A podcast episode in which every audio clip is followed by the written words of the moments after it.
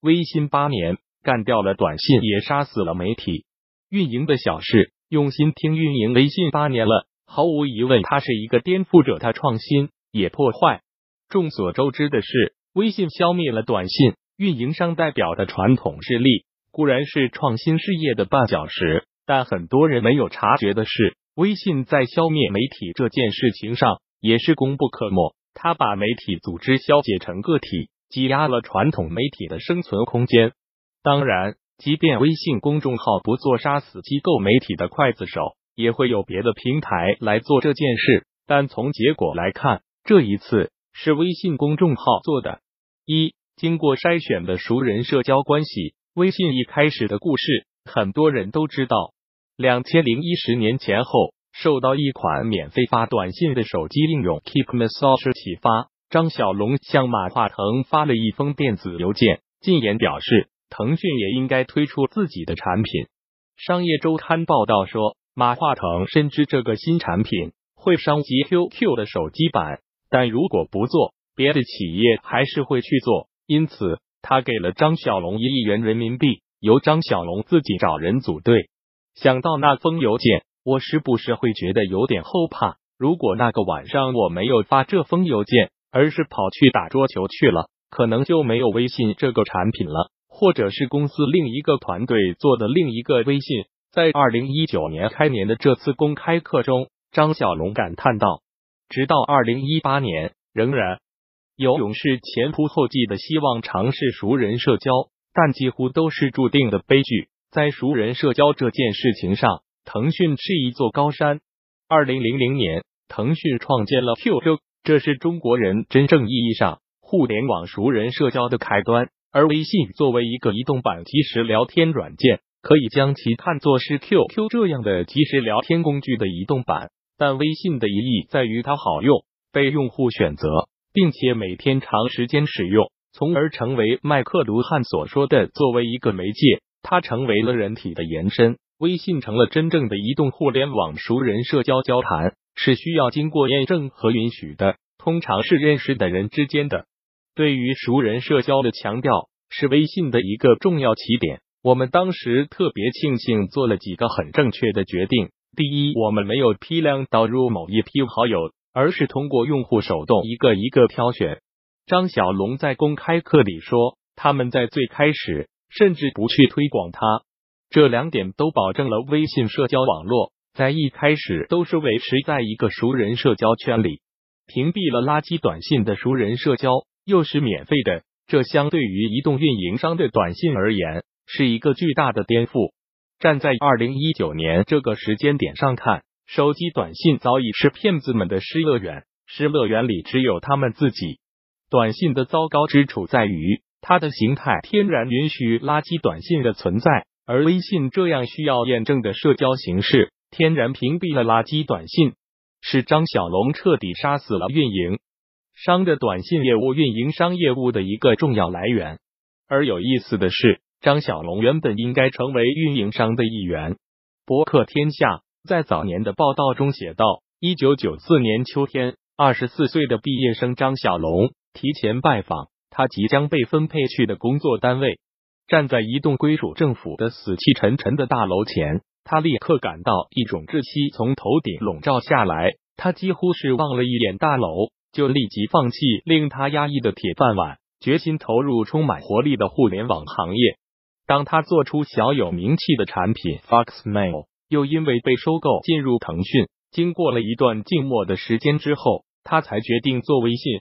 在微信诞生两年后一次公开演讲中，马化腾揭晓了一个秘密：微信概念出来的时候，有三个团队都在做。博客天下在那篇报道中采访了当时另一个开发团队的负责人刘成敏。文章说，作为分管腾讯无线事业部的腾讯集团高级执行副总裁刘成敏曾致电张小龙，希望微信在发布新版本前，等他和运营商沟通好。张小龙当时级别低于刘，但他并未放慢步调，抱着更新最后一个版本的心态，继续更新微信，获得市场先机。刘成敏告诉博客天下，腾讯多个部门在研发微信产品上都比张小龙拥有更多优势，日后的事实证明，唯有张小龙未顾忌，此举引发电信部门的不满。微信也不是没有受到过运营商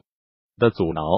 当网易和中国电信联手推出一款与微信功能类似的手机即时通讯工具易信当天，微信系统出现了长达半个多小时的断网故障，这样的事故发生过数次。在和运营商这一仗里，张小龙赢了。让十亿用户每天无数次点开的，之所以是微信，不是移动 QQ，很大程度也是因为它是张小龙这样一个产品经理做出的产品。甚至当时在腾讯内部率先成长起来的是另一个团队，而不是张小龙的团队。也许今天的全民即时聊天软件并不会属于腾讯，或者属于网易，或者属于小米。一名曾经在微信开发团队的工程师。在公众号文章里写道：“如果没有张小龙和整个微信团队追求极简体验的格调和品味，那么微信从文案、图标到功能定义，都有可能落到像 QQ 一样，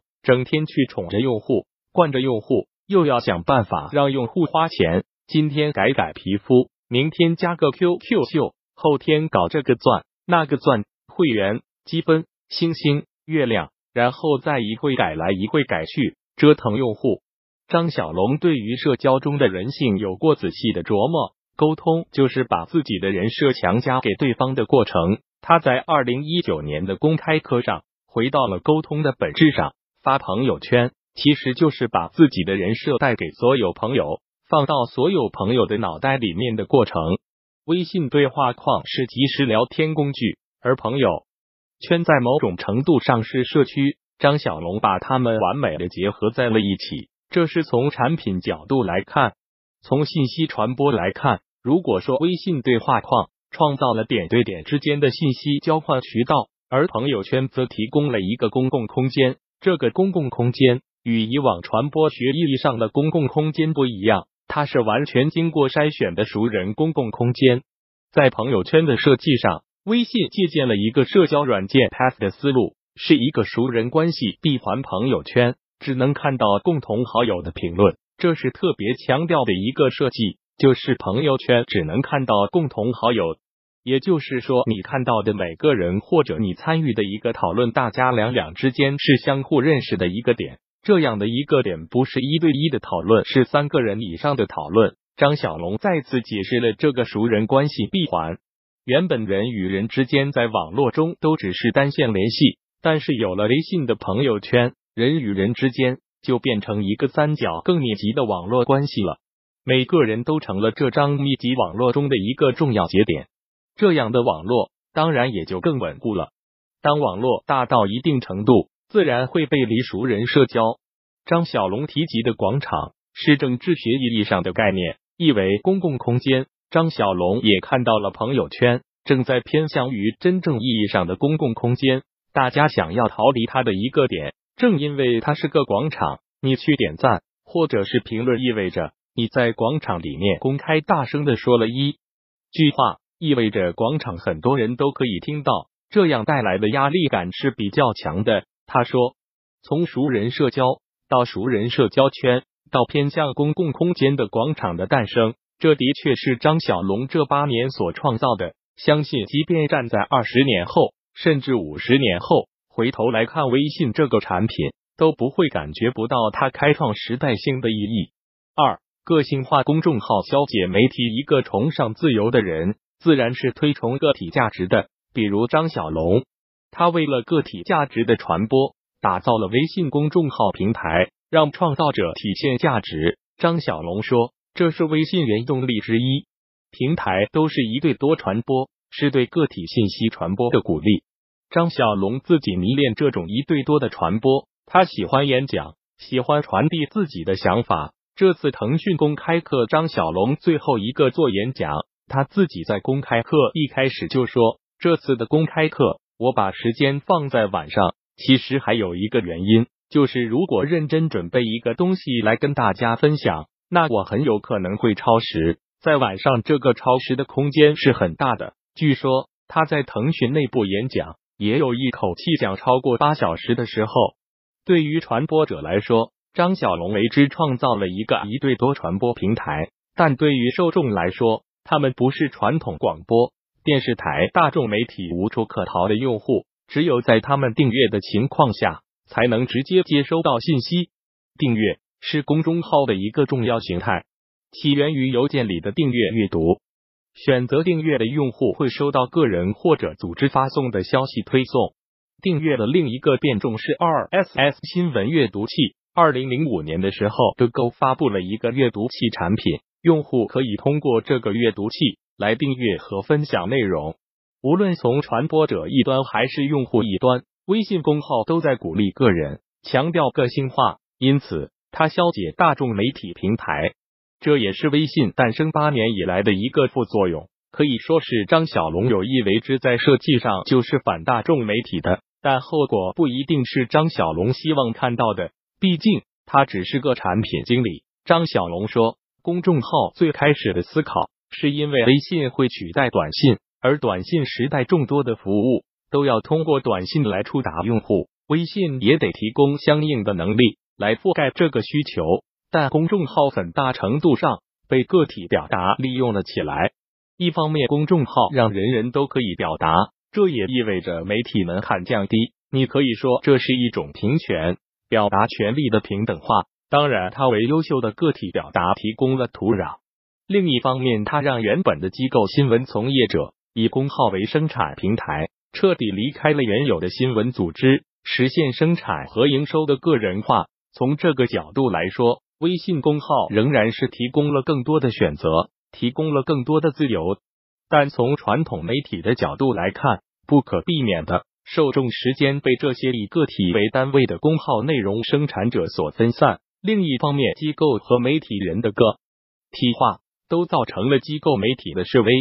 当然，即便不是微信公众号，技术的发展也必然有另一个平台出现。但在过去这八年。公众号的确充当了这一刽子手。从另一个角度来说，微信公号是过去这几年最重要的第三方平台，它巨大的影响力消解了原有的媒体力量。当媒体内容变得非常普及时，机构媒体的标准内容生产流程被抛弃，采访、写作以及编辑审核把关。就在一月十二日，公众号悠悠录明一篇名为《干柴烈火》。描写甘肃官场的稿件的争执，被指在版权上涉及侵犯财新的稿件，在新闻业界引起了广泛的讨论，包括财新、胡舒立都出面为此事发声。而这件事情的本质在于，机构媒体一方面在承担原创采访的各种风险和成本，政治新闻采访的风险，就像《干柴烈火》中提及记者遭遇那样，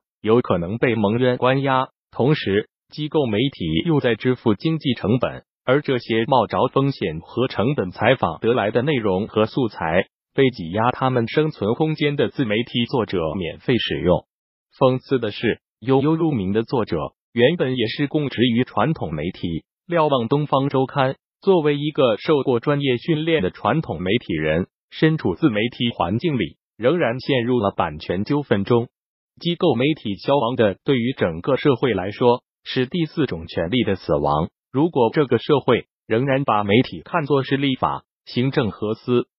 法之外的第四种权利，毫无疑问，这种权利被自媒体平台消解了。自媒体无法承担起第四种权利的角色，尤其是调查新闻报道这个门类，他们只可能存在于机构媒体当中。